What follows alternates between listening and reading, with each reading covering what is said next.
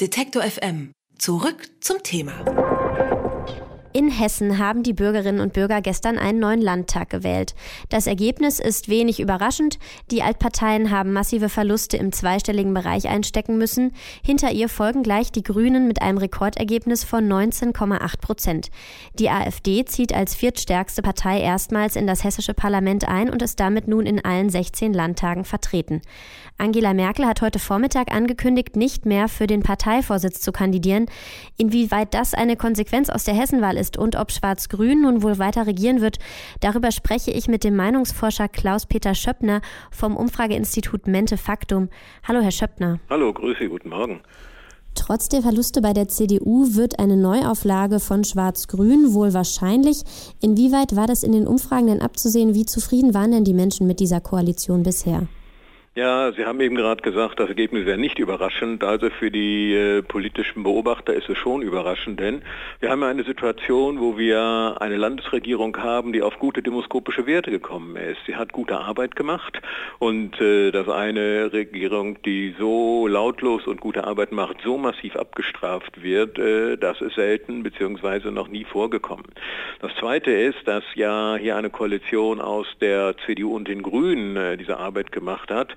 Und auch sehr überraschend, dass die eine Partei massiv abgestraft wird, die CDU, und die andere Partei sozusagen in höchste Höhen klettert.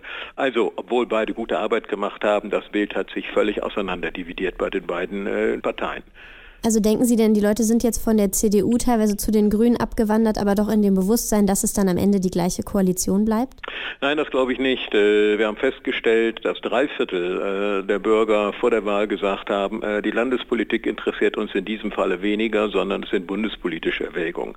Und da haben wir, das ist die große Diskrepanz zwischen den beiden dortigen Regierungsparteien, da haben wir eine CDU, die massiven Orkan gegen Orkan aus Berlin bekommt und eine grüne Partei, die, nachdem sie Leute an die Spitze gewählt haben, die zu den Realpolitikern gehören und nicht mehr diesen Streit zwischen den Linken und den Rechten austragen müssen, äh, eine ganz andere Wahrnehmung äh, haben. Also, wir haben auf der einen Seite die Grünen, die äh, glaubhaft machen können, dass es ihnen um die Sache geht, die keine Personalquerelen auszutragen haben, und dann die CDU, die noch nicht in die Regierungsverantwortung tatsächlich innerhalb eines Jahres gekommen ist und die von den ewigen Streiten Merkel gegen Seehofer, Seehofer gegen Söder, alle gegeneinander eigentlich das Vertrauen in die Bürger verloren hat. Und das ist der entscheidende Grund in Hessen gewesen. Also würden Sie sagen, ganz klar ein Signal nach Berlin?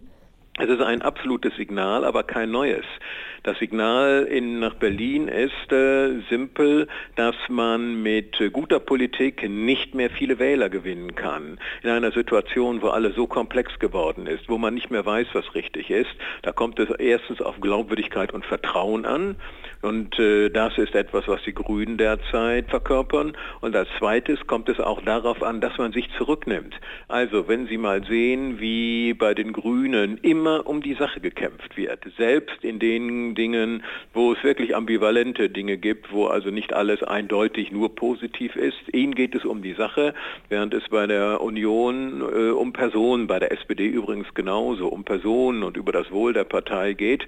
Also das ist mittlerweile ein verheerender Eindruck, der da existiert und äh, das kommt zum Ausdruck. Normalerweise sagt man immer, wer regiert, der verliert. Aber in der Situation, wo man einen glaubwürdigen ein glaubwürdiges Backing aus Berlin äh, bekommt, scheint diese Regel dann außer Kraft gesetzt zu sein. Würden Sie sagen, die Grünen punkten also damit diese Art und Weise, Sachen anzugehen, oder geht es auch wirklich um die Sachen, die sie angehen, also um die ja, die Themen? Die Grünen haben einmal die richtigen Themen derzeit. Also das ist das Thema Klimapolitik, das ist natürlich auch dann das Thema Wohnbau. Das heißt also alles das, was in den Bereich der na, ich sag mal, weichen politischen Werte geht. Grün existiert dann gut, wenn es den Deutschen gut geht. Wenn die wirtschaftliche Situation eine andere wäre, wäre das Wahlergebnis auch sicherlich völlig anders ausgefallen. Aber in dieser Situation punkten sie, weil sie deutlich um die Sache kämpfen und weil sie die Person in den Hintergrund stellen.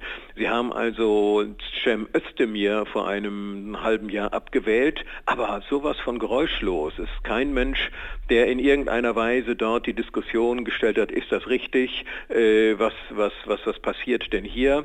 Und insofern äh, haben Sie auf der einen Seite die richtigen Themen und vor allen Dingen verkörpern Sie es äh, glaubwürdig, glaubwürdiger als die anderen Parteien zumindest.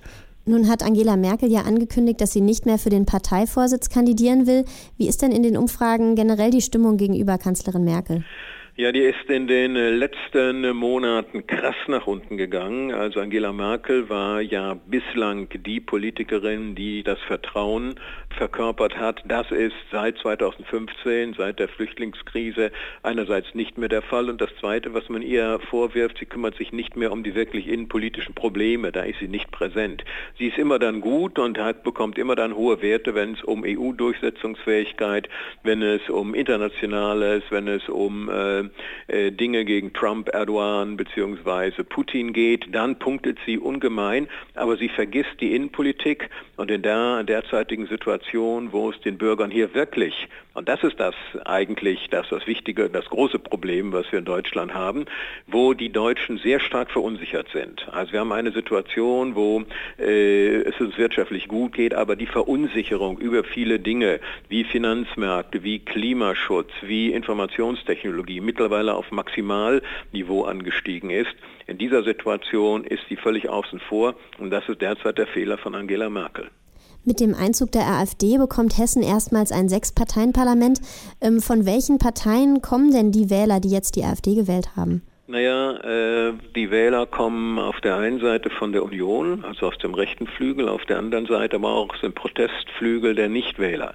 Also, äh, sie gewinnen äh, bei der Union, weil die Union nicht mehr äh, sozusagen konservative Positionen verkörpert. Das sind um Gottes Willen keine Neonazis, das sind enttäuschte, äh, konservative Wähler, die dort äh, zur Union, zur, zur AfD gelangen Zugang und zum anderen viele Nichtwähler. Nichtwähler sind Frustrierte, Nichtwähler sind Enttäuschte, Nichtwähler sind aber auch Wähler, die eher extrem rechten Rand sich positionieren und das ist ähm, im Prinzip ähm, die, die Situation bei der AfD etwas platt, kann man sagen. Die AfD gibt es nicht wirklich, die AfD ist zwei Parteien. Bei der Landtagswahl in Hessen mussten CDU und SPD herbe Verluste einstecken. Offenbar zieht Angela Merkel nun Konsequenzen und hat angekündigt, nicht mehr für den Parteivorsitz zu kandidieren.